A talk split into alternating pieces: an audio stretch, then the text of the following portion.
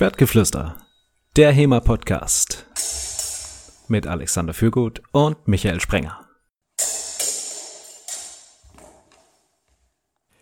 Schwertgeflüster, Episode 111. Wer hart trainiert, muss hart erholen. Take 2. In der heutigen in der heutigen Episode gibt es so viele Neuerungen. Wahrscheinlich können wir jetzt erstmal die Hälfte damit ähm, verbringen, hier zu erzählen, was gerade alles passiert ist.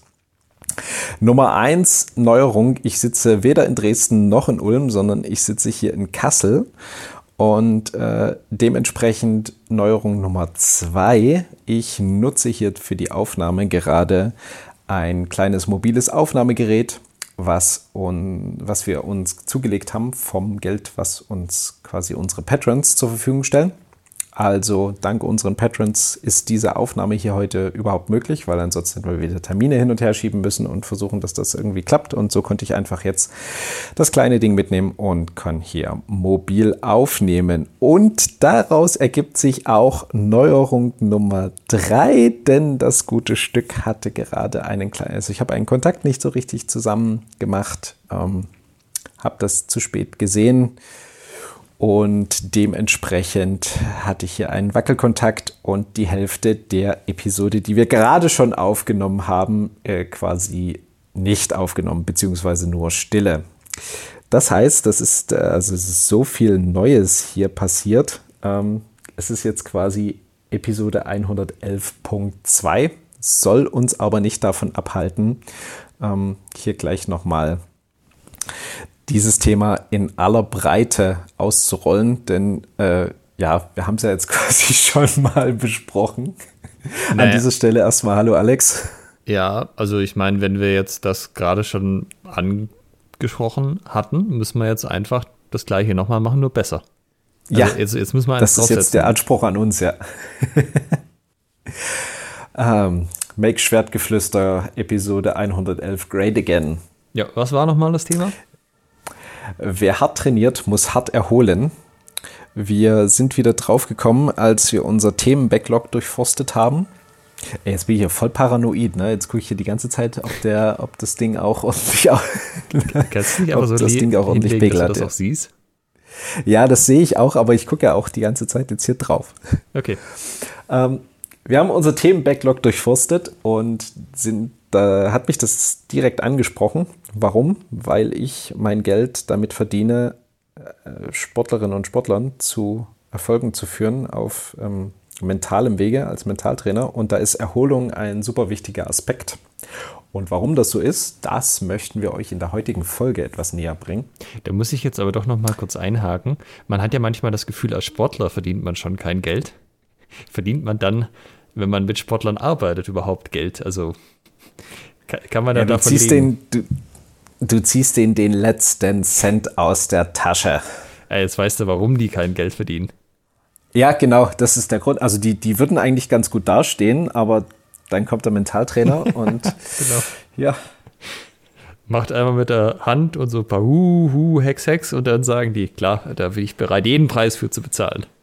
Genau, ich wackel mit so einem Löffel hin und her, ja. der verbiegt sich plötzlich und dann wie von Zauberhand äh, wandern die, die Euroscheine in mein Portemonnaie. Ja, trainierst du dann wenigstens auch hart oder schaust du nur oder redest du mit Leuten, die hart trainieren? Äh, ich trainiere auch selber ja hart ähm, und ich gebe auch hartes Training, also so fechterisch und ich gebe auch, naja, mein Mentaltraining ist, würde ich jetzt nicht als hart bezeichnen. Also es, äh, ja gut, ist immer, ist immer natürlich eine, eine individuelle äh, Einschätzung bei, bei hartem Mentaltraining muss ich jetzt irgendwie an so Amerika-Soldaten-Bootcamp denken. In den Matsch und vorgerobbt. Das ist, äh, also ist auf jeden Fall ein Aspekt des Mentaltrainings. Ne? Also, Durch den Matsch robben? Äh, einer Gewöhnung an die, an die Drucksituation, weil im Krieg musst du dann auch irgendwie durch den Matsch runden und überall schlagen Granaten ein und irgendjemand schreit rum und hast du nicht gesehen und du musst trotzdem in der Lage sein, deine Mission zu erfüllen, deine Waffe zu bedienen, dich zu orientieren, auf, äh, also als ähm, Offizier dann äh, Kommandos zu geben. Befehle zu erteilen und, und, und, und, und. Das heißt, das ist ein, ein valider Aspekt im Mentaltraining jetzt oder im im sportlichen Kontext, wenn du jetzt nicht gerade irgendwie Mudrunner bist, ähm, ja. würde ich auf den Matsch verzichten. Und auf die MG-Schüsse zur Einschüchterung. Ach nö, äh, ach nö, die, die, die sind schon, die finde ich immer ganz nett. Es hat auch so einen Wow-Effekt, weißt du? Ich bin ein großer Fan von, von, von der Impact-Methode. Und dann, weißt du, du hast so Metalltraining, ziehst plötzlich mal so ein MG raus, ballerst damit rum. Das macht schon was her.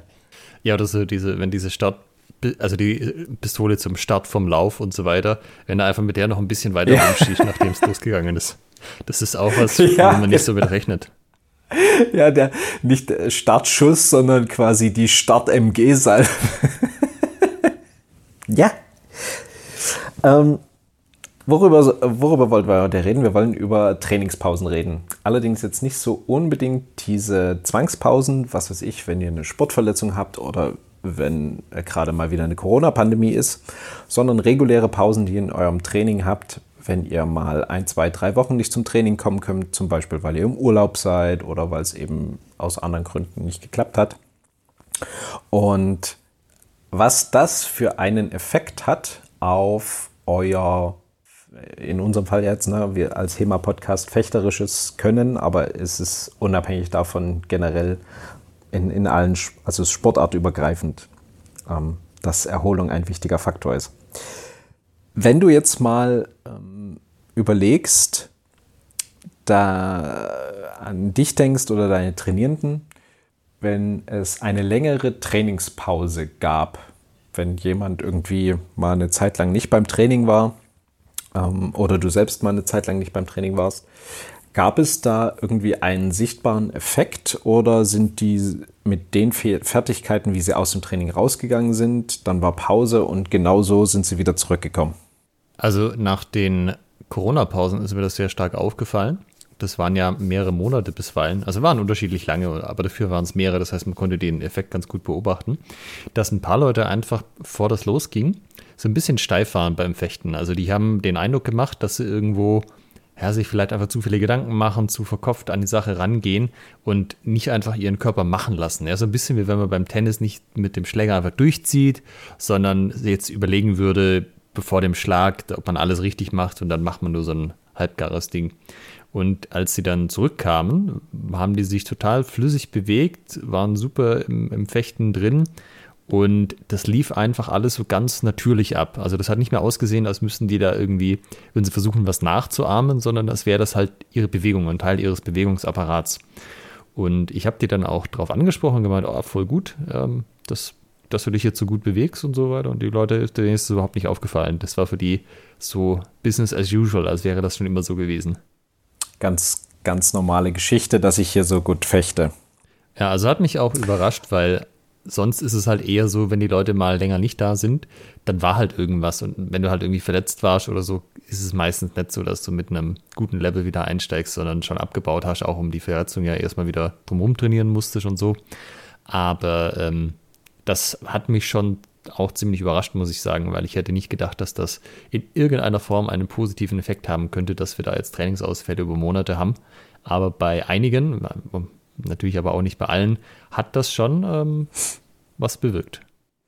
Das ist mir in der Tat auch aufgefallen bei mir selbst und meinen Trainierenden, dass wenn da so eine längere, war jetzt nicht unbedingt die Corona-Pause, aber wenn es irgendwie eine längere Pause gab, ähm, auch manchmal schon von einer Woche zur nächsten. Ne? Du hast an, an, einer Woche trainiert und du hast ihnen was gezeigt und du hast eine Bewegungsabfolge gemacht und du hast gedacht, ach, das ist alles so ein bisschen hakelig und irgendwie will das nicht so ganz gelingen und hier und da und hast du nicht gesehen. Ja.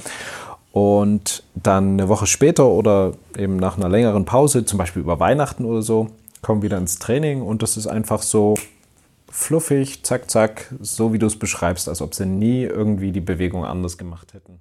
Und bei mir selbst ist mir das insbesondere beim Gitarrespielen aufgefallen.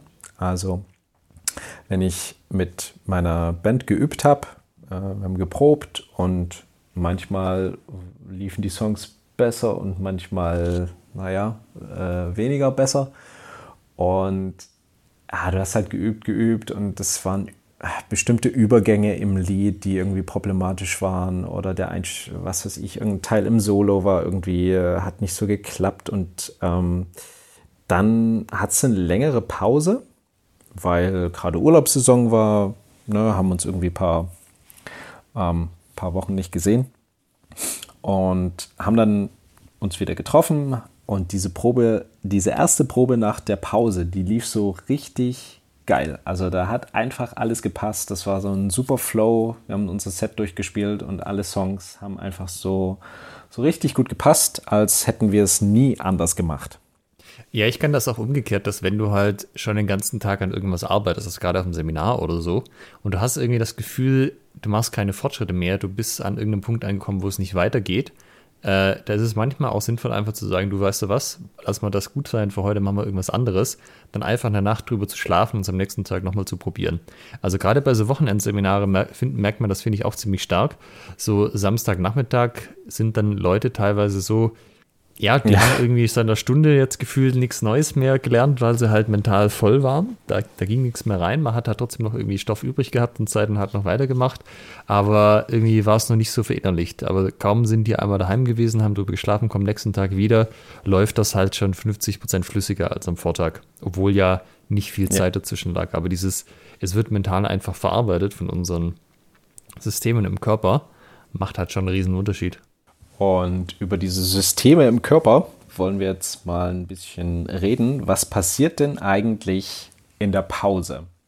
Ähm, was machst du, wenn du nicht fichst?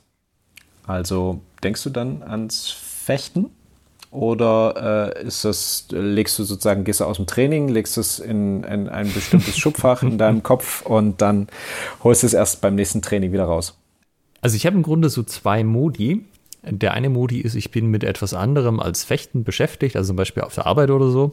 Da denke ich natürlich über die Arbeit nach, weil ich mich konzentrieren muss. Oder ich mache halt irgendwas anderes, ähm, was mich mental auslastet. Das kann aber auch nur ein Film anschauen sein, wenn ich da, also wenn ich tatsächlich aufpasse. Oder ich denke über alle möglichen Dinge nach, wovon ein Großteil tatsächlich Fechten ist. Also Prägnant ist das vor allem jetzt im Urlaub. Das ist meistens, dass man halt irgendwo hinfährt mit der Partnerin und dann vor Ort irgendwo rumläuft. So. Also ich meine jetzt nicht laufen im Sinne von joggen, sondern ich nenne das gemütliches gehen. Spazieren, gehen, genau. Meine Freundin nennt das einen strammen Marsch. und so wieder Nachmittagsgewaltmarsch.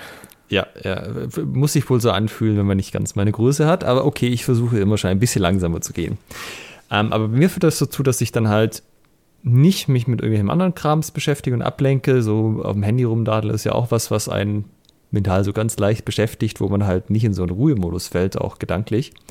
Und dann fange ich halt an, also häufig so Fechtsachen zu verarbeiten. Also ich gehe dann quasi im Kopf Situationen durch, äh, und so, ha, die letzten Wochen, da bin ich irgendwie immer da getroffen worden. Woran lag denn das? Ah, dann habe ich hier so das gemacht und dann hat das gemacht. Ah, dann habe ich das, vielleicht könnte ich das nächstes Mal machen. Das läuft alles so, ich muss das nicht aktiv tun, sondern es kommt einfach, wenn ich in Ruhe bin und rattert dann so runter. Und man merkt das wohl daran, laut meiner Freundin wieder, äh, dass ich da so einen leeren Blick kriege und so die, rechte Hand anfange zu bewegen und so, ja, so aus dem Handgelenk raus so Paraden mache und Angriffe und so. Also nicht mit dem ganzen Körper, aber halt so ein bisschen einfach mitgehe. Und das ist wohl so mein, ähm, ich denke gerade aktiv übers Fechten nach Modus. Der leere Blick, den du beschreibst, das ist immer das ist mein Highlight bei, bei Menschen, weil es ein Anzeichen dafür ist, dass sie äh, dass sie sich im Flow befinden, also dass sie voll im Zustand höchster Konzentration im Hier und Jetzt aufgehen. Und so wie du es beschreibst, halt diese, dieses Eintauchen in die Gedankenwelt ist halt auch ein super krasses Flow-Erlebnis. Und Menschen fangen dann eben an, diesen Flow-Blick aufzusetzen, der für äh, das, das ungeübte Auge aussieht, als wären sie gelangweilt oder desinteressiert. Ähm, das ist aber eben überhaupt nicht so. Und daher, wenn ich es wenn in diesem Podcast noch nicht erwähnt habe, liebe Trainerinnen und Trainer, ganz wichtig, wenn ihr bei euren Trainierenden dieses Gesicht feststellt, heißt es nicht unbedingt, dass sie von dem gelangweilt sind, was ihr macht. Die Chance besteht leider natürlich immer noch. Ähm, aber im Allgemeinen ist es so, dieses Flow-Gesicht, dass sie gerade das rekapitulieren im Kopf, was ihr ihnen erklärt habt, was ihr ihnen gezeigt habt.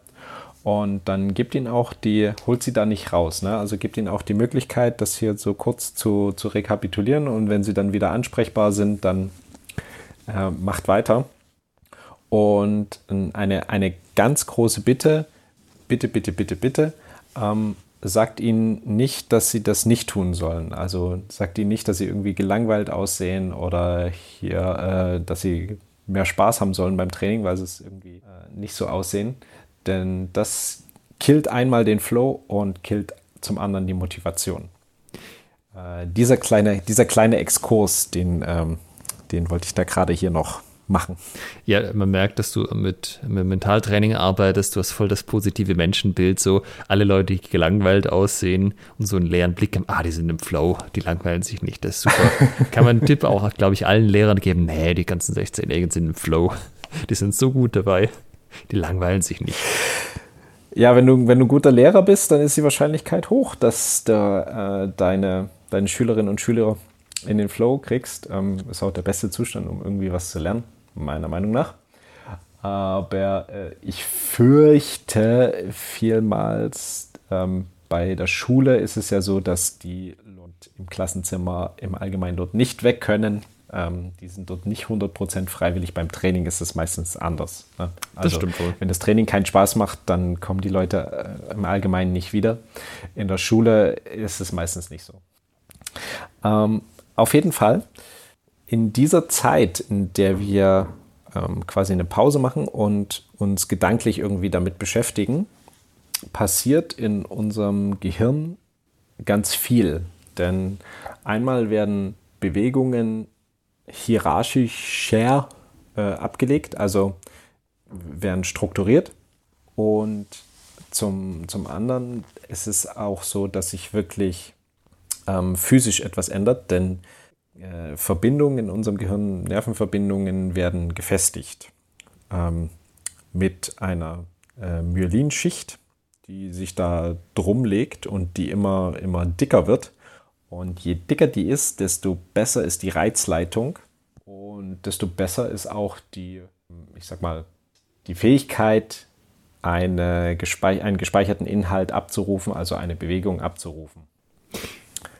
Ja, äh, was das Gehirn so tut und welche Bereiche miteinander verknüpft sind, ist ja eh eine super spannende Geschichte.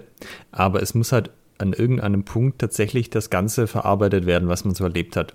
Also, wenn ich jetzt zum Beispiel zwei Stunden trainiere und zwei Stunden fechte, dann habe ich einen Haufen Eindrücke erlebt und ich versuche natürlich währenddessen schon auf die Eindrücke zu reagieren, aber da kann ich nur kurzfristige Änderungen machen. Also ich kann zum Beispiel sagen, oh, ich habe jetzt immer nach links versetzt und werde rechts getroffen, dann versetze ich nächstes Mal nach links, also bewege ich das Schwert äh, äh, nach rechts meine ich. Also in die andere Richtung einfach, ja. Ich mache einfach was anderes ja. diesmal und gucke, was passiert. Aber so die größeren Zusammenhänge so, warum werde ich da denn immer getroffen?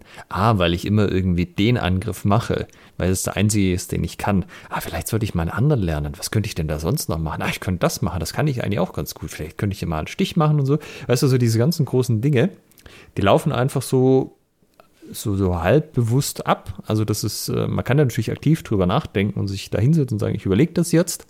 Und das kann auch manchmal sinnvoll sein, wenn man halt irgendwie klar weiß, man hat da ein Problem, dass man es mal aktiv durchdenkt. Aber eben, wenn man das zulässt, dass das Gehirn in so einen Ruhezustand kommt, ja, auf so ein Standardlevel zurückfällt, dann fängt das von alleine an, einfach so Sachen abzuarbeiten, wenn das einem, ich sag mal, wenn das für eine eine zentrale Sache ist. Wenn jetzt das Training so ist, man war halt da und sobald man über die Schwelle von der Turnhalle geht, dann vergisst man alles, was passiert ist. Ähm, und ist quasi, denkt wieder über andere Sachen nach, dann wird das nicht passieren. Aber wenn man tatsächlich so, also wenn er so einen zentralen Platz im eigenen Leben einnimmt, dass man sich auch mit, darüber nachdenkt, einfach, ja, dann hat man so ein bisschen so diese, ich nenne es mal Tagträumerei, wo man eben ja, die Sachen ja. zusammenbaut. Und das Lustige ist ja, geschichtlich ist ja so Tagträumen, das sind so faule Faulpelze und Leute, die nichts gebacken kriegen. Aber eigentlich ist es ja ein wichtiger Prozess, der im Körper abläuft, dass eben diese ganzen Sachen mal verarbeitet werden. Äh, auf jeden Fall. Also ich denke mal, die größten Erfindungen unserer Zeit sind aus Tagträumen entstanden, ist jetzt meine steile These. weil halt Leute sich die ganze Zeit irgendwie damit beschäftigt haben und so ein bisschen gedanklich abgedriftet sind. Ähm, und ein wichtiger Aspekt, wenn man quasi Bewegungen im Kopf durchgeht, hat man ja auch viel mehr Zeit. Ne? Also es ist de facto das Gleiche, ob ich das jetzt mit Schwert oder, oder ohne mache. Ähm, aber ich in, in, mit, mit Schwert habe ich nur eine begrenzte Zeit. Ne? Ich stehe in der Halle, habe einen Trainingspartner, äh, neue Übung, irgendwie so mich da so richtig in diese Übung rein zu vertiefen und bis ins Letzte alles irgendwie auszutüfteln.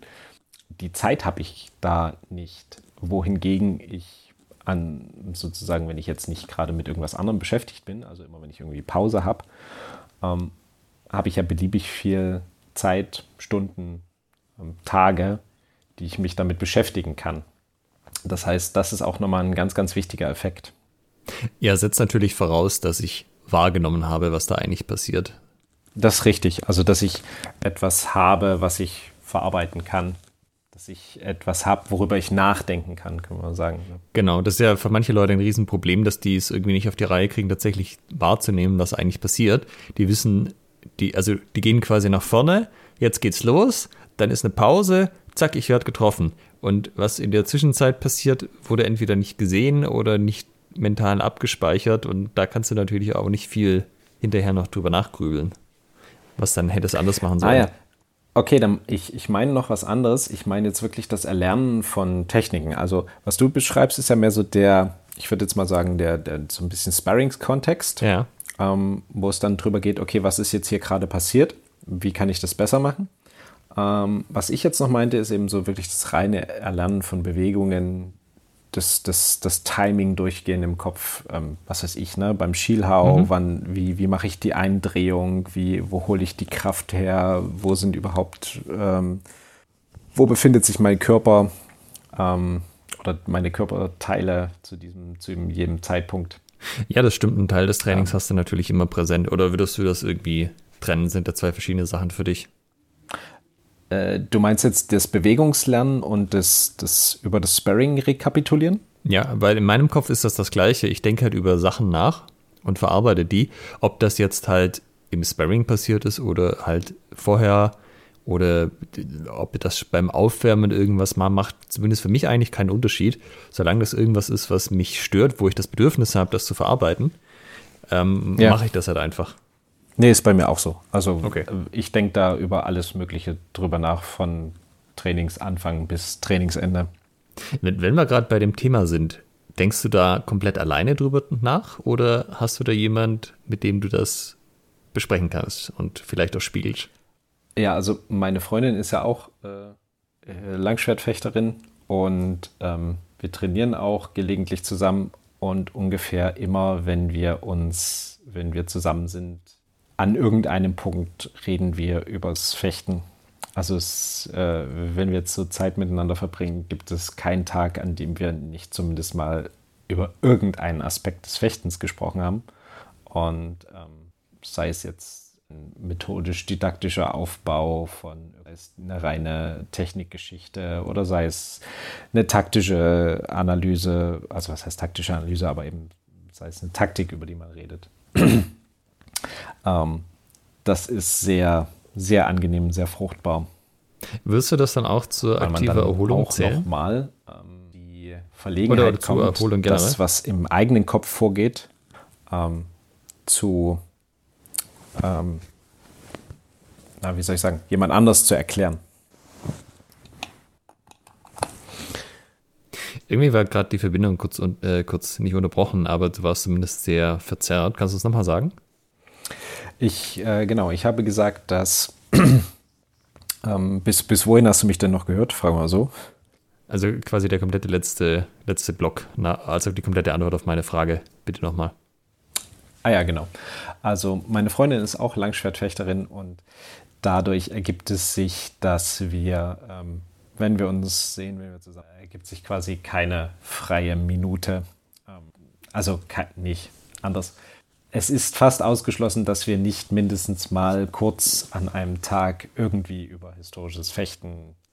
Und zählst also du das? das ist, äh, ja. Zählst du das zur Erholung? Ja, genau. Und äh, das ist für mich Erholung, ja, auf jeden Fall. Also da so ein bisschen darüber zu plaudern, ähm, so Ideen loszuwerden, so dieses freie Assoziieren, das finde ich äh, unglaublich erholsam. Ähm, das ist so die, die Gedankenwelt sortieren. Und man kommt in die Verlegenheit, dass man das, was in einem vorgeht, in, im eigenen Kopf, äh, so formulieren muss, dass es das Gegenüber versteht. ja, das ist auch das nicht mal ganz einfach. Ja. Ja, ist spannend. Also ich meine, das sind jetzt alles so. Also das eine ist ja, dass man sozusagen sich in eine Situation bringt, wo man so ein bisschen auch, ja, an den Punkt kommt, wo man sich auch ein bisschen langweilt, weil dann schaltet das Gehirn in so einen Wartungsmodus, wo man einfach mal die Gedanken laufen lässt. Also, dass man halt nicht aufs Handy schaut oder sonst sich irgendwie berieseln lässt. Und das ist ja was, was, hm, ich sag mal, also man kann diesen Zustand natürlich suchen, aber letztendlich ist das ein Prozess, der passiv abläuft. Man muss halt gerade nichts anderes machen, dass das beginnt. Und das jetzt zum Beispiel seine Gedanken mit der Freundin teilen, ist ja ein aktiver Prozess. Also da sagt man ja dann wirklich, hey, was meinst du eigentlich da dazu und wie siehst du das so? Hilft einem aber ja beides dabei, seine Gedanken zu sortieren. Ja, ähm, man kann das natürlich auf die Spitze treiben und wirklich mentales Techniktraining, also ähm, das strukturierte äh, Visualisieren von Bewegungsabläufen im Gehirn betreiben. Äh, das ist auch ein, quasi ein eigener Bereich im Mentaltraining, wo du dann wirklich eine Technik bis ins Detail mental trainierst. Also wo du wirklich das nicht nur sozusagen so nebenbei so ein bisschen rekapitulierst, sondern dich dann wirklich aktiv hinsetzt und sagst, jetzt wird trainiert. Also ich habe das auch schon von 101 Kampfsportler gehört, dass Visualisierung, was ja auch quasi das ist, ein ganz zentraler Punkt ist, weil ja. Also das, das geht so weit, dass, also jetzt zum Beispiel aus dem MMA, da hat man am Anfang einen Einmarsch, wenn man zum Käfig geht und noch ein bisschen Musik läuft, die man sich ausgesucht hat. Und es gibt, ich habe schon von mehreren Interviews halt gehört, dass die Leute sagen, das geht an dem Punkt los, wo sie aus ihrer Umkleidekabine rausgehen. Da haben sie visualisiert, wie sie in die Halle kommen, wie die Leute jubeln, wie sie in den Käfig gehen, wie sie den anderen anschauen. Dann werden sie angesagt, dann geht der Kampf los. Dann machen sie Technik A, Technik B, Technik C. Und wenn der andere das macht, dann machen sie das.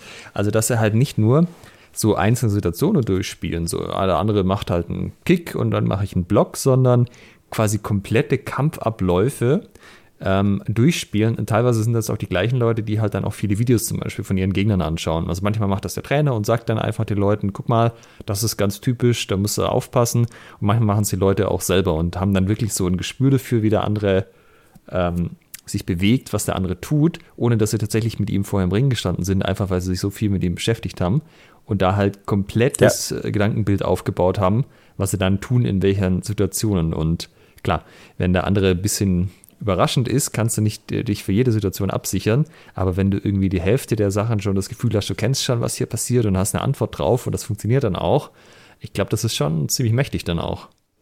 Auf jeden Fall. Und äh, das, was du beschrieben hast, so dieses von aus der Kabine rauskommen bis in den Ring und so weiter und so fort, das hilft auch unglaublich so bei der ähm, Gewöhnung an die, an die Wettkampfsituation, also so der mentalen Wettkampfvorbereitung, dass du einfach das schon mal im Kopf erlebt hast. Es passieren dann genau die gleichen Sachen, vielleicht nicht in dem Ausmaß, aber unser Blutdruck steigt, unser Puls steigt, wir werden, äh, bekommen schwitzige Hände, wir werden so ein bisschen nervös und je öfter du das schon erlebt hast, dich an die Situation quasi gewöhnt hast im Kopf, ähm, desto leichter fällt dir das dann auch äh, in Realität. Ja, das ist genau das, was die Leute erzählen. Also gerade auch so, wenn man vielleicht immer kleinere Kämpfe hatte und dann hat man mal einen großen Kampf, vielleicht einen Titelkampf, also da wo wirklich alle Leute schauen, du bist, du bist der Headliner sozusagen, du stehst ganz oben, alle Leute fiebern auch mit, wo halt vorher irgendwie die Halle halb gefüllt war, wenn du sonst gekämpft hast. Ähm, dass halt genau das ein Punkt ist, so, da darfst du dich nicht aus der Ruhe bringen lassen, dass jetzt einfach Dinge anders sind und diese, dieser Druck, der ja dann auch mehr ist, der darf nicht an dich rankommen und dass du halt eben sagst, genau wie, wie du das beschreibst, ja, ich habe das alle im Kopf so mal durchgespielt, das war dann halt äh, quasi kalter Kaffee, bin ich da halt rein, war halt 10.000 Leute, die zugeschaut haben, ja, was soll's. Jetzt haben wir sehr viel über den mentalen Aspekt geredet. Äh, jetzt sind wir auch ungefähr an dem Punkt, an dem ich vorhin gemerkt habe, dass äh, meine Aufnahme ausgestiegen ist. Ähm, sie ist jetzt hier noch ganz wunderbar stabil. Das heißt, wir können hier problemlos zum körperlichen Teil weitergehen, denn es ist ja nicht nur so, dass in unserem Kopf ganz viel passiert, wenn wir eine Pause machen, wenn wir uns erholen, sondern auch ähm, quasi körperlich, sagen wir mal, kopfabwärts recht viel passiert.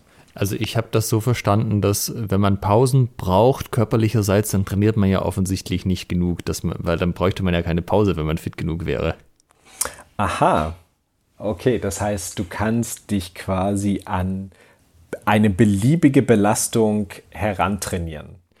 Genau, weil es kann ja kaum, weil jeder kann ja alles erreichen, quasi. Und dann wäre das ja. ja komisch, wenn das nicht ginge. Ja, dann bräuchten wir auch, ähm, ich, ich, gut, okay, das ist jetzt natürlich ein Thema für sich im HEMA, aber in den allermeisten Sportarten äh, bräuchten wir dann auch keine Trennung von Männern und Frauen, weil Frauen dann einfach nur nicht tra genug trainiert haben. ja, das, äh, wenn du googelst, findest du das bestimmt. Ja, dann müssen sie halt mehr trainieren. Ne? Ja, aber ähm, in der Realität, also zumindest in meiner Erfahrung, ich bin leider nie auf dieses Level gekommen, wo ich einfach äh, nur Sport machen kann und keine Pausen brauche. Ganz im Gegenteil. Ja. das habe ich auch schon irgendwann mal erzählt. Ich habe mal versucht, auf vier Trainingseinheiten die Woche zu kommen. Je zwei Stunden, also zweimal Schwert und zweimal Brazilian Jiu-Jitsu, was alles schon anstrengend ist, also quasi jedes Mal dann auch Sparring und mit Schwitzen und allem drum und dran und ich habe das nicht geschafft. Also trotz Versuchen der aktiven Regeneration dazwischen und äh, Ernährungsanpassung, nochmal einfach ein Stück gesünder ernähren und so. Ich bin nicht auf das Level gekommen, wo das ging. Ich war dann, ich konnte das eine Woche machen und dann war ich aber in der nächsten Woche so fertig, dass ich maximal noch zwei Einheiten geschafft habe. Dann konnte ich wieder, eine Woche später, wieder vier machen und dann war ich aber wieder so fertig, dass wieder nur zwei gingen. Also ich habe mich dann auf drei okay. eingependelt, weil das konnte ich dann tatsächlich dauerhaft durchhalten. Also du konntest dann den, den, der Mittelwert äh, hat auch sozusagen dauerhaft gepasst. Genau, der Mittelwert hat dauerhaft gepasst. Das ging dann auch mehrere Monate, äh, war okay. Äh, war schon trotzdem gefordert, aber hat gepasst. Aber halt, ja, ich, ich habe das ums Verrecken nicht hingekriegt, auf die viermal zu kommen. Okay. Ja, in der Tat ist es so, dass ähm, also unser Körper ist ähm, zu sehr viel imstande, auch zu sehr viel, was wir nicht für möglich halten aber irgendwo gibt es rein physische Grenzen dessen, also physische, biologische Grenzen dessen, was, was geht. Ähm, und man braucht einfach dann eine gewisse Erholung, weil auch die Regeneration ähm, lässt sich natürlich durch regelmäßiges Training beschleunigt die sich auch. Also wenn du einen bestimmten Trainingszyklus hast, unser Körper gewöhnt sich dran und regeneriert entsprechend ein bisschen schneller. Aber er braucht eben trotzdem noch Zeit X und an der kommst du nicht vorbei. Ähm, jetzt habe ich dazu einen hübschen Artikel gefunden und zwar von der Webseite ähm, Sportaktiv. Ich glaube sportaktiv.com, genau. Äh, können wir auch verlinken. Und äh, dort ist ganz, ganz hübsch erklärt, was da in unserem Körper passiert. Und was denkst du? Achso, na gut, okay, du hast jetzt wahrscheinlich den Artikel dir schon angeguckt. Hast du mir vorher geschickt, ja. ja. Ähm, tu so, als ob du ihn nicht gelesen hättest. Was war vor dem Podcast äh, deine Meinung? Ähm, in welchem Bereich wie lange dauert es, bis wir nach einer starken Belastung vollständig wieder erholt sind? Also ich hätte gesagt, so nach fünf Tagen hat sich das erledigt. Also vielleicht sechs oder sieben, wenn es wirklich ganz krass war. Also starke Belastung kommt ja immer mhm. drauf an. Ne? Ich meine, auf einer Südseeinsel gestrandet zu sein, ist was anderes, als wenn ich halt Marathon laufe. Aber ich hätte gedacht, nach einer Woche ja. ist wieder gut und du kannst eigentlich, also bist vielleicht nicht wieder ganz auf dem, ja, wobei, wir reden von kompletter Erholung, oder? Ja, genau. Okay, dann, dann sag mal anderthalb, weil ich habe immer das Gefühl, so nach einer Woche bist du weitestgehend wieder fit, da bist du so bei 70, 80 Prozent, kannst du wieder locker Training machen. Aber wenn du wirklich sagst, nee, ich mache so viel Pause, wie ich wieder 100 Prozent bin, dann hätte ich anderthalb Wochen gesagt. Und äh, das ist in der Tat äh, das, womit sich dieser Artikel hier deckt. Ähm, ich kann ja einfach mal im äh, quasi auf der, auf der Timeline nach Trainingsende durchgehen, was so passiert. Und ähm, du kannst mir deine Gedanken dazu mitteilen.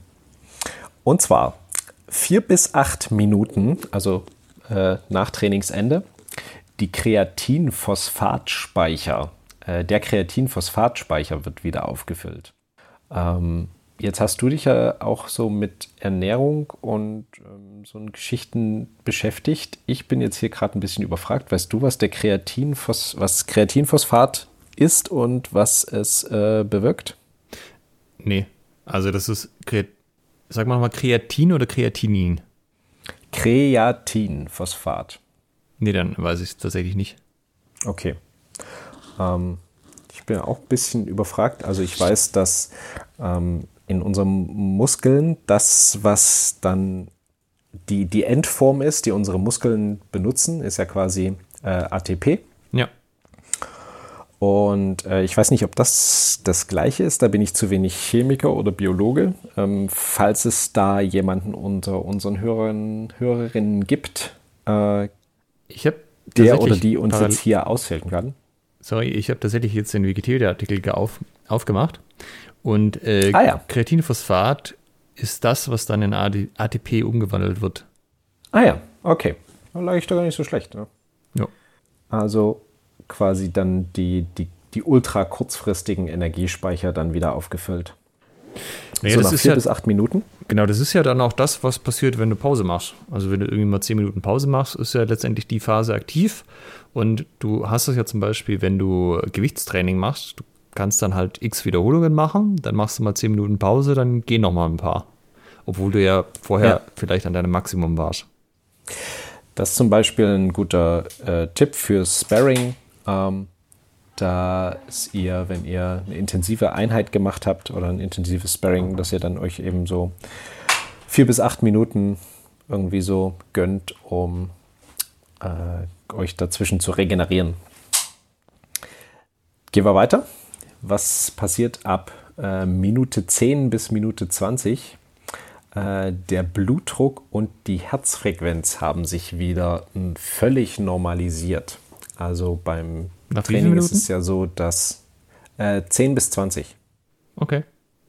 Das heißt, wenn man länger als 20 Minuten noch am Schnaufen ist, dann äh, fällt man aus dem Raster. Ja, also oh, 20 Minuten, da, also wüsste ich jetzt, selbst, sag ich mal, Leute, die ähm, vorher noch nicht so viel Sport gemacht haben, ähm, nach 20 Minuten geht es dann auch wieder, oder? Ja, es ist schon, schon ganz schön lange. Es klingt, es kommt mir wahrscheinlich nicht so vor. Aber was ist so dieses, man fällt einfach um, legt sich auf den Boden und schnauft. Gefühlt liegt man da ja eine halbe Stunde, aber bis man wieder zu Atem kommt, da wahrscheinlich sind es eher fünf. Ja. ähm, völlig normalisiert heißt eben dann eben Ruhepuls, Ruheblutdruck. Ähm, weißt du, was du für einen Ruhepuls hast? Nee. Okay. Und Blutdruck? Ich habe keine Ahnung. Okay. Ich messe das nur, wenn irgendwas nicht stimmt. Okay. Ähm, ja, nach 10 bis 20 Minuten ist das dann auch wieder im Rahmen. Und nach 30 Minuten hat sich die Laktatkonzentration im Blut wieder auf den Normalwert abgesenkt. Ähm, Laktat ist ja auch so ein, so ein Hinweis für, ähm, für Belastung. So wie ich das verstanden habe, ist das auch ursächlich dafür, wie, äh, wie sehr die Muskeln brennen, oder? Jetzt bin ich mir nicht sicher, ich habe das auch schon öfters gelesen, aber ich meine auch gelesen zu haben, dass das nicht stimmt. Aber das waren so ah, ja. Fitness-Pro-Artikel. Jetzt bin ich mir nicht sicher, was tatsächlich äh, der Wahrheit entspricht. Okay, dann wollen wir hier an der Stelle keinen Blödsinn erzählen. Ähm, belassen es bei der Information, dass der Laktatwert nach 30 Minuten sich dann ungefähr wieder eingepegelt hat, auf den Normalwert abgesunken ist. Und nach 60 Minuten äh, steigt in der beanspruchten Muskulatur die Eiweißbiosynthese an. Also unsere Muskeln fangen an, sich aufzubauen. Und das ist natürlich ein ganz wichtiger, äh, ganz wichtiger Zeitraum, weil das dann in, zu diesem Zeitpunkt gut wäre, wenn die auch Eiweiß hätten, es, um, um es einzubauen. Ne? Also dass man dann irgendwie entsprechend nach dem Training so Nahrung zu sich nimmt, dass dann in diesem Zeitraum, 60 Minuten danach, ähm, auch entsprechend die Eiweißbausteine zur Verfügung stehen. Das ist ja dieses anabolische Fenster. Für die Muskulatur. Da bin ich ein bisschen überfragt gerade. Also ich kenne das unter dem Begriff und ich habe da auch schon ungefähr 50-50 an Artikeln gelesen. Es gibt es und es ist, gibt es nicht. Also es bringt was quasi genau in diesem Zeitraum äh, irgendwie Protein zu essen und es bringt gar nichts oder es macht keinen Unterschied, ob das später nimmst oder nicht. Ja. Äh, ich ich habe irgendwann angefangen, so nach intensiven Trainingseinheiten, also wenn, wenn irgendwie ein Workout dabei war, ähm, so einen Eiweißshake mir zu Gemüte zu führen. Und also mein subjektives Empfinden sagt, ja, das ist eine gute Sache, mach das. Unterstütze ja. die Eiweißindustrie. Wenn du dich besser fühlst dabei. Zumindest ja. der Placebo-Effekt ist ja schon mächtig. 90 Minuten nach Ende des Trainings ähm, Änderung des Stoffwechsels von der abbauenden, katabolenden in die aufbauende anabole Phase. Vielleicht ist das dieses anabole Fenster, was du meintest. Äh, ja. Ich, ich, ich höre immer die, die Zeithorizonte, äh, aber tatsächlich habe ich sie dann schon wieder vergessen, bis du gesagt hast, was, zu was es gehört. okay, also wir waren bei 90 Minuten und da geht es, da ändert sich sozusagen der, der Stoffwechsel von katabolisch auf anabolisch. Mhm. Zwei Stunden, also 120 Minuten nach Ende des Trainings, in der Muskulatur kommt es zur ersten Regeneration gestörter neuromuskulärer und sensomotorischer Funktionen. Also auch die, ähm, das sind ja dann eben ähm, entsprechend ähm, Nervengeschichten, die sich dann 120 Minuten nach Ende des Trainings, wenn sie irgendwie gestört sind, ähm, regenerieren. Dann haben wir sechs Stunden bis ein Tag, also sechs Stunden bis 24 Stunden. Der Flüssigkeitshaushalt wird ausgeglichen, die Blutverdickung wird rückgebildet. Das finde ich eigentlich ziemlich krass, dass das so lange dauert. Also wenn du überlegst, so ein bis zu einem Tag, äh, dass das dauert, ähm, quasi wieder normal, normale äh, Blutviskosität zu haben. Das finde ich überraschend. Ja, es deckt sich halt ein bisschen mit diesem Muster, dass du morgens trainierst und abends trainierst, weil dann hast du so sechs bis acht Stunden dazwischen ungefähr. Und das mhm. ist ja ein Schema, was durch was geschichtlich belegt ist, so dieses ähm, Talufermäßige bereitet dich auf einen Gottes äh, Gerichtskampf vor, dann trainierst du morgens und abends. Das findet man auch bei Power ja. Harnisch Sachen so, ja, morgens und abends mal zwei Stunden Harnisch tragen. Und das ist auch ein Schema, was Sportler heute machen. Also teilweise mit ähm, verschiedenen anderen Regenerationssachen kommt man auch auf mehr Einheiten pro Tag oder man variiert in der Intensität, aber so quasi zwei intensive Einheiten, eine morgens, eine abends, ist ein ziemlich übliches Schema, habe ich so einen Eindruck. Okay ist dann eben auch äh, passend dafür, was in unserem Körper passiert. Dann haben wir ein Tag, das fehlende Glykogen in der Leber ist wieder aufgefüllt. Ähm, weißt du, was Glykogen ist? Irgendein Zucker, aber ich weiß nicht, was es macht.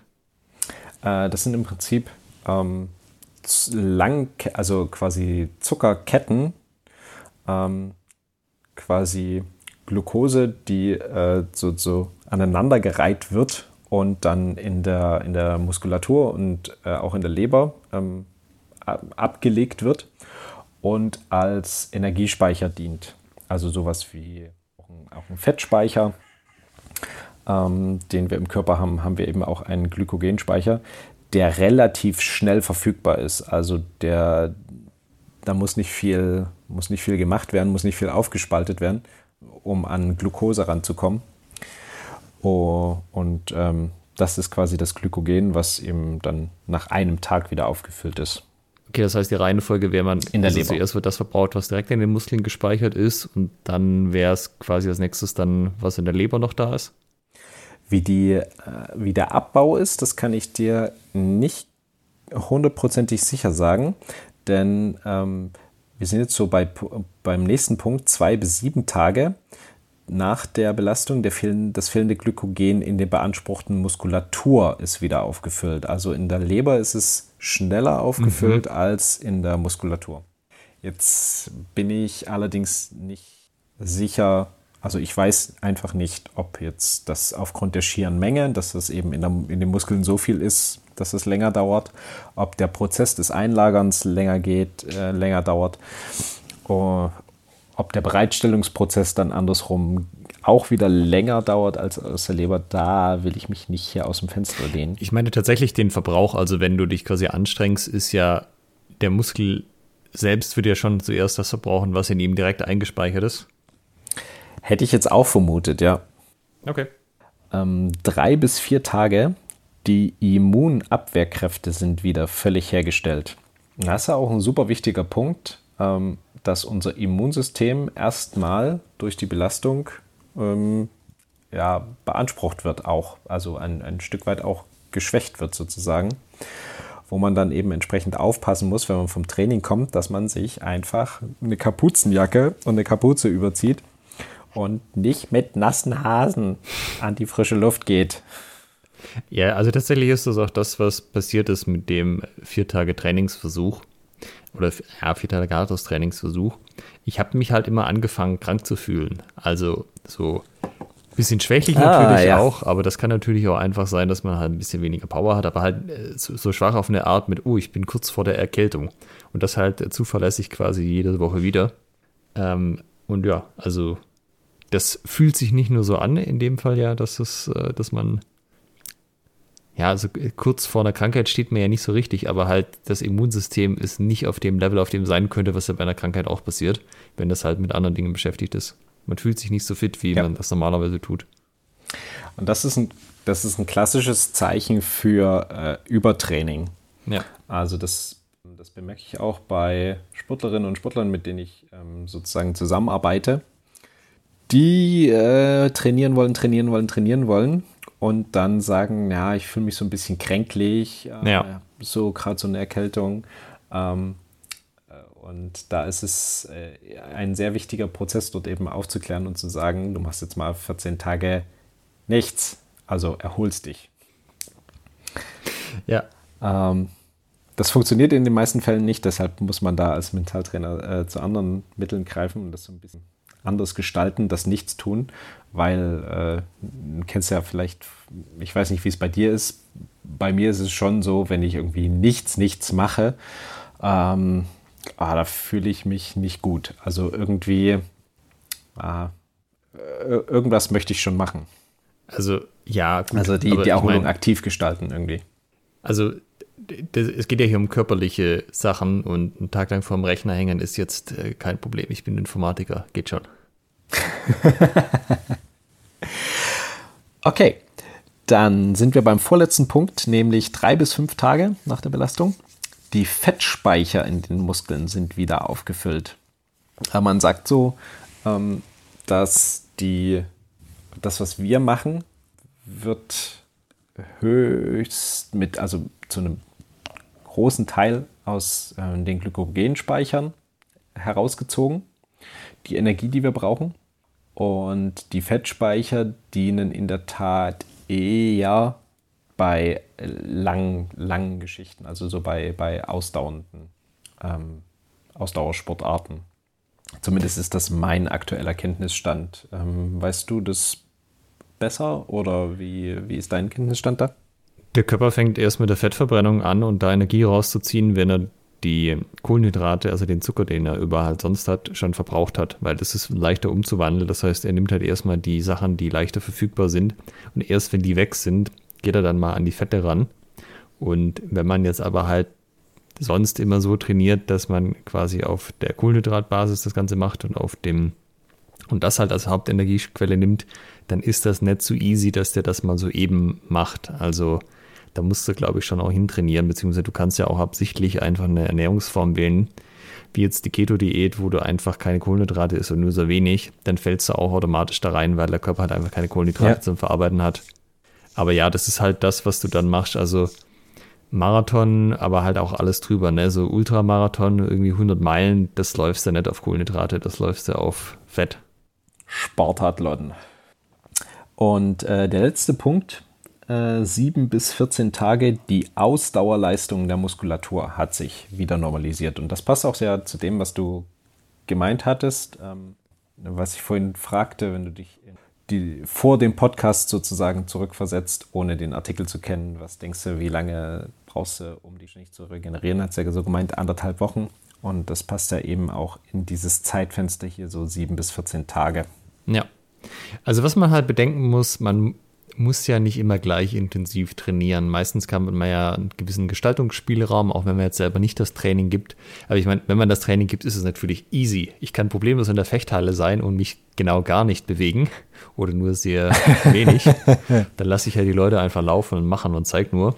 Oder ich mache halt mehr mit und dann geht halt mehr. Also ich versuche schon in dem Rhythmus zu bleiben, dass ich dann hingehe. Also auch wenn ich mich irgendwie K.O. fühle, dann mache ich halt ein bisschen Aufwärmen mit und lasse es danach dann auch wieder gut sein. Aber einfach, dass ich in der Gewohnheit drin bleibe, tatsächlich in der Halle aufzutauchen. Ähm, wenn man jetzt Trainierender ist, ist es vielleicht was anderes, aber auch da kann man ja mal auf den Trainer zugehen und sagen, du Trainer, ich bin halt total K.O. Ähm, ich würde es halt einfach locker angehen lassen und schnapp mir jemand, für den das okay ist. Umgekehrt ja. ist, ist, es aber so, und da möchte ich nochmal deutlich auf den Titel dieser Folge hinweisen. Wer hart trainiert, muss auch hart erholen. Das ist nicht optional. Und vor allem kann man das nicht mit äh, ausreichender Maskulinität einfach überspielen. Toxische Männlichkeit regelt, ne? ja, also die, äh, diese Begriffe teilweise ein bisschen inflationär verwendet, aber hier ist es halt wirklich so. Also ich habe das schon ich will nicht sagen oft erlebt, aber schon regelmäßig, dass halt Leute einfach auf ihre Körpersignale so genau gar nicht hören und halt meinen, ein harter Mann, der muss auch einfach dann am nächsten Tag nochmal hart trainieren, auch wenn er schon komplett am Ende ist. Und wozu das dann meiner Erfahrung nach führt, ist, dass die Leute halt A, keine guten Fortschritte machen, weil sie halt mehr trainieren, als irgendwie sinnvoll wäre und B, aber halt auch dann viel anfälliger für Verletzungen sind oder so, dass sie halt dann ins Übertraining kommen oder was auch immer. Weil diese, äh, ah, da ist doch nichts, ich mache jetzt einfach weiter, sind halt irgendwie die gleichen Leute, die dann auch, ja, nach, bei leichten Verletzungen halt einfach immer weitermachen und das nicht auskurieren und so. Und äh, das ist ein gewisser Charakterzug, der sich dann halt aufaddiert, was Schaden angeht. Ja. Oder wenn und du das kennst. Äh, wie, wie, meinst du, wenn du das kennst? Also, also kennst äh, ob diesen, ich diesen Charakter zu kenne? Ja, ja, kennst du diesen Typ? Äh, ich wollte ja. gerade Mensch sagen, aber es sind tatsächlich hauptsächlich Männer. Überwiegend der Typ Mann, ja. Ja. Auf jeden Fall. Ähm, äh, ja, so wie du es beschreibst, es ist super wichtig, denn also es führt nicht nur dazu, dass man irgendwie verletzungsanfälliger ist, dass man kränklicher ist, sondern im Endeffekt, wenn man das lange genug macht, dann führt es auch dazu, dass man einen Burnout und einen Nervenzusammenbruch kommt. Und dann ist einfach so richtig Schluss. Also dann ist es, dann ist Zwangserholung angesagt, weil ihr einfach nicht mehr aus dem Bett kommt, weil ihr es einfach nicht mehr geschissen kriegt, weil ihr durch seid. Und das kann man sich einfach echt ersparen, dort an den Punkt zu kommen, finde ich. Ja. Das heißt, Erholung ist super wichtig. Ja, also man muss da halt mental auch reinkommen, dass, also aktives Erholen kann ja auch sowas sein wie, ach, ich gehe in die Sauna oder ich lasse mich irgendwie basieren, keine Ahnung, Teilmassage, vielleicht kann die Freundin einen auch massieren oder man kennt irgendjemand. Ähm, aber das kann auch einfach nur sein, ich chill mal einfach im Garten für eine Stunde, leg mich auf die äh, in Hängematte und mach halt mal nichts so. Und also sehr, sehr ambitionierte Leute, ich glaube, das ist ja das, wo das eigentlich herkommt, die haben halt dann immer das Gefühl, ich mache ja nichts, ich könnte ja auch was machen, ne? Aber ja. sich erholen ist halt auch, das ist halt Teil des Trainings, das ist ein Teil des Prozesses, den kann man nicht überspringen. Das ist so wie, ah, trainiere ich mehr, ja, dann schlafe ich halt weniger. Das ist genauso sinnlos. Man muss halt eine Mindestmenge Schlaf haben, um körperlich leistungsfähig zu sein. Und so muss man auch eine gewisse Mindestmenge Erholung einfach haben, um das machen zu können. Äh, Schlaf ist ja eine der Erholungsformen schlechthin. Also es ja. ist ja eine natürliche angeborene Erholungsform. Ähm, unser Puls senkt sich ab, unser Blutdruck senkt sich ab, ne? die Erholungsreaktion setzt ein. Und was mir jetzt gerade noch eingefallen ist, als du es eben beschrieben hast, so dieses typische, ah, ich mache ja dann nichts und dass man sich damit nicht wohlfühlt. Wenn ihr das bei euch feststellt, dass ihr genauso tickt, dann macht euch doch mal einen Erholungstrainingsplan.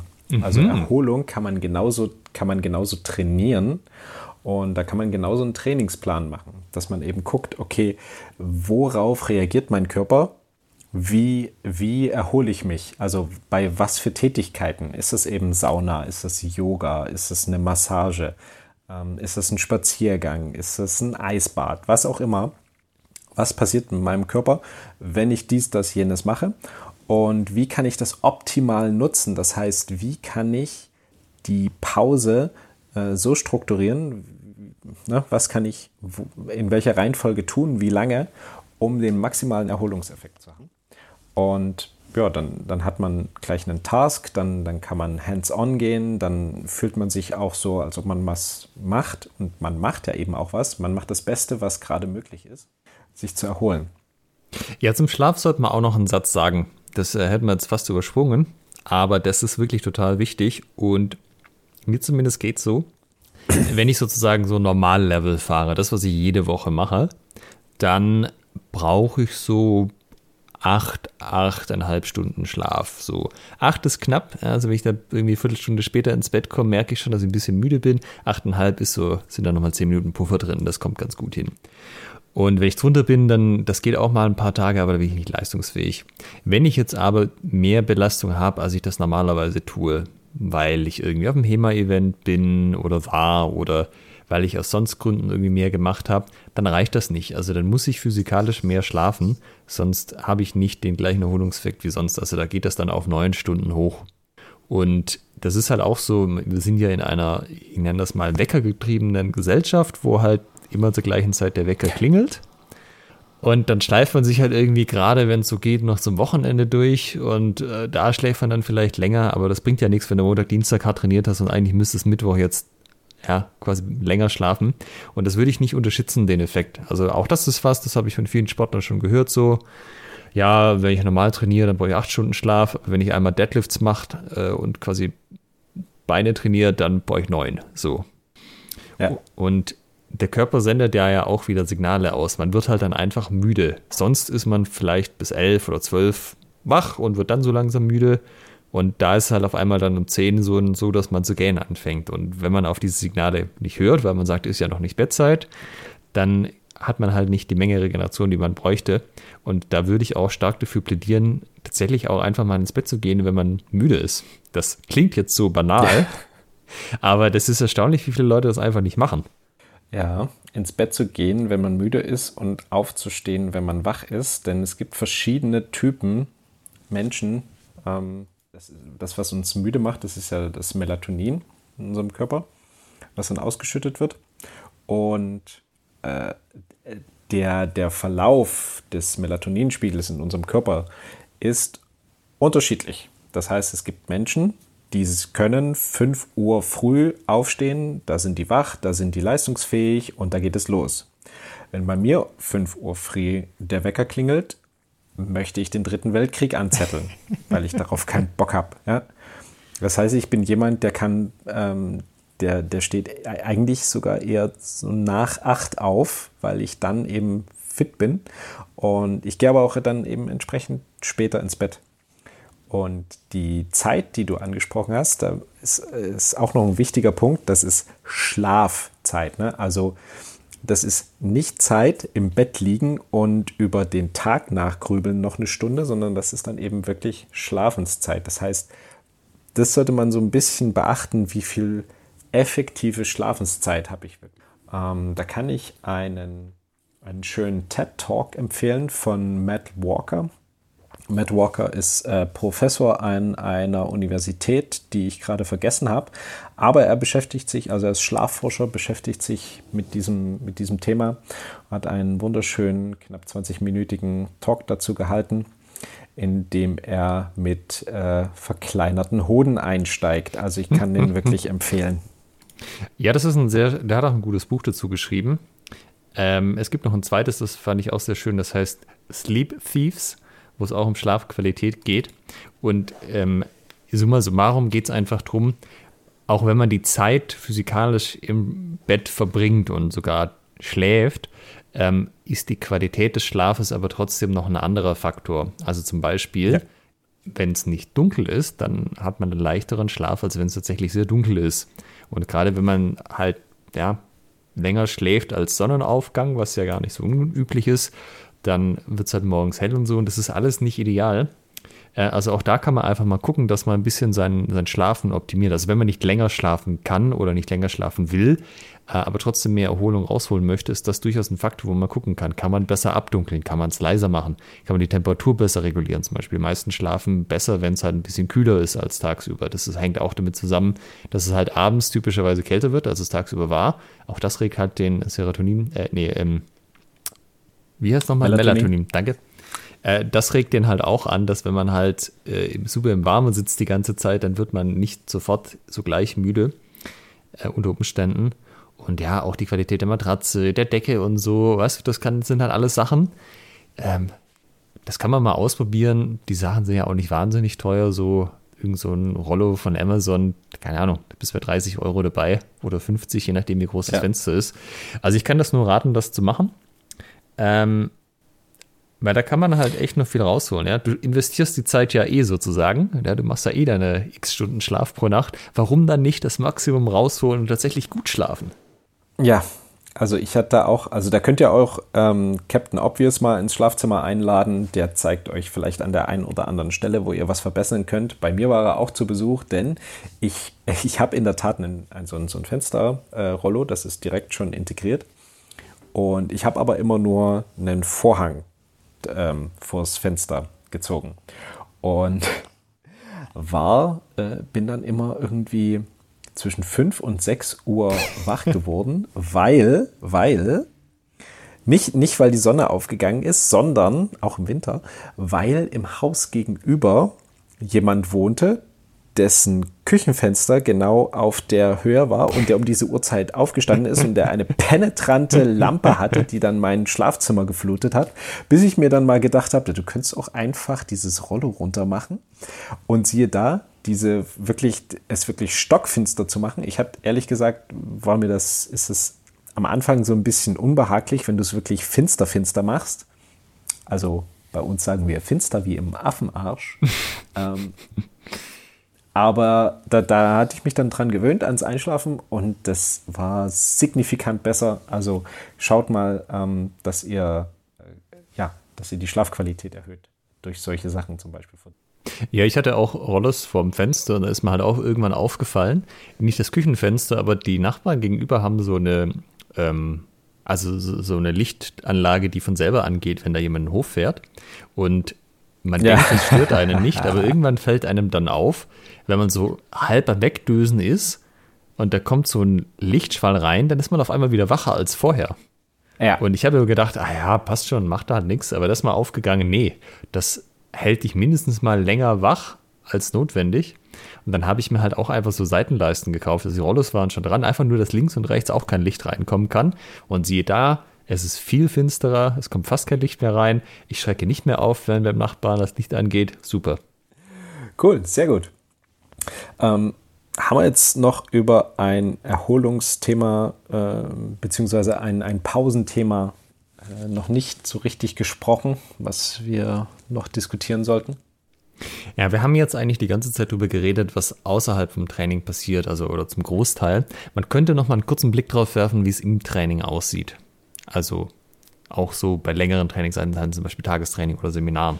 Weil auch da ist es ja so, ähm, wenn zum Beispiel der Workshopleiter oder wer der Organisator sehr motiviert sind, ist es ja auch so ein Ding so, ja, wie lange machen wir denn die Mittagspause?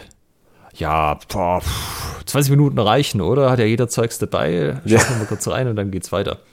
Und das ist zwar gut gemeint, aber das ist halt auch mein Eindruck, ähm, wenn du, äh, kommt ein bisschen drauf an, aber ich, manchmal ist es so, wenn der Vormittagsblock ziemlich anstrengend war körperlich, dann kann es auch einfach nett sein, dass man da nochmal zum Beispiel eine ganze Stunde macht. Ja? Umgekehrt, wenn der Vormittagsblock ja. nicht so auslastend war, dann kann es manchmal sein, dass die Leute da so ein bisschen Power auch verlieren. Also da muss man gucken. Aber das ist jetzt nicht immer ist kurzer besser, nicht immer ist länger besser.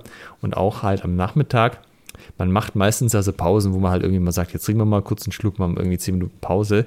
Aber du kannst halt auch da einfach mal sagen, wir machen an einem Nachmittag von so einem Tagesseminar nochmal eine halbe Stunde Pause. Warum nicht? Ja, dann mach mal, also kannst ja. du es ja einplanen, dass es halt hinterher länger ist.